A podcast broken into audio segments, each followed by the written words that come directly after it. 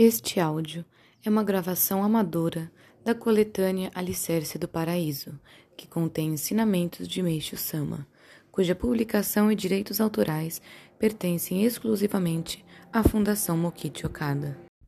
A ciência cria as superstições. Alicerce do Paraíso, volume 1, página 96.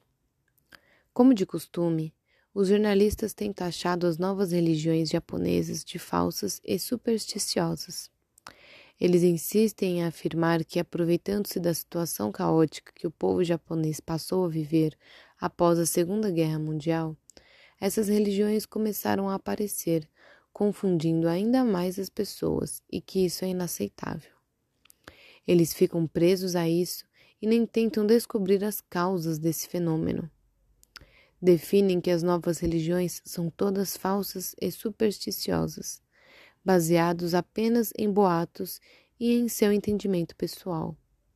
Não podemos deixar de nos sentir decepcionados com a superficialidade da visão desses jornalistas.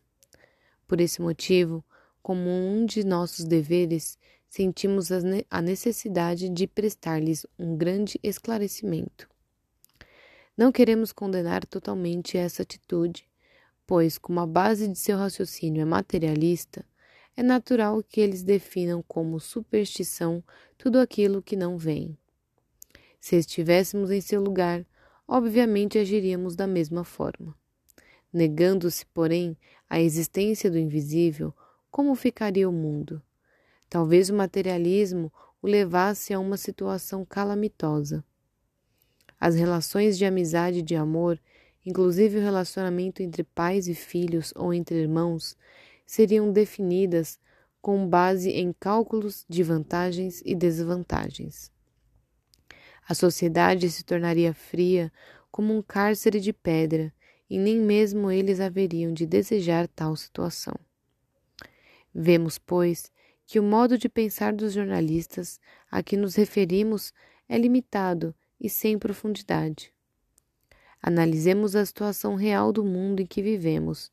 Talvez não se saiba, mas é considerável o número de pessoas supersticiosas entre a classe dos intelectuais que possuem formação de nível superior. Há tempos li uma estatística sobre os diferentes tipos de superstições que existem em cada país, e a Alemanha considerado uma das nações mais avançadas no ensino das ciências, acusava o maior número. Desse modo, notamos que a ocorrência de superstições é diretamente proporcional ao avanço da ciência. Sendo assim, qual seria a causa disso? Eis como interpretamos o fato. Durante longo tempo, recebemos nas escolas um ensino materialista, cujas bases são teóricas.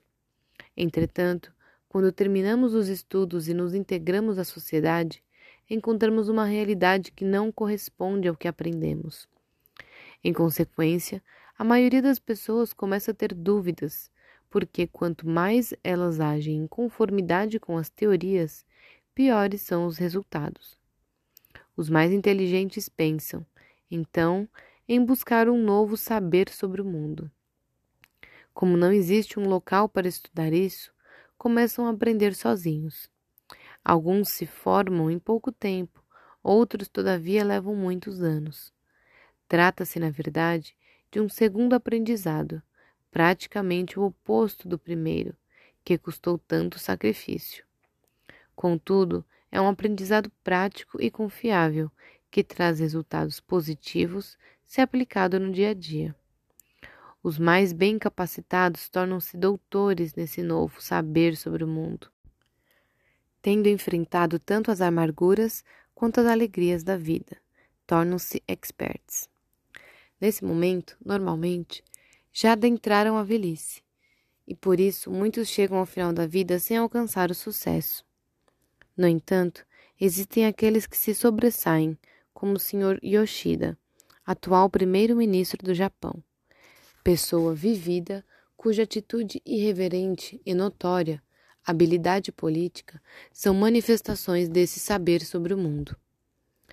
Com essa explicação, penso que entenderam a causa das superstições. Em resumo, Ao se colocar em prática os conhecimentos adquiridos na escola, tidos como absolutos, e ao ocorrer o fracasso, sobrevêm dúvidas.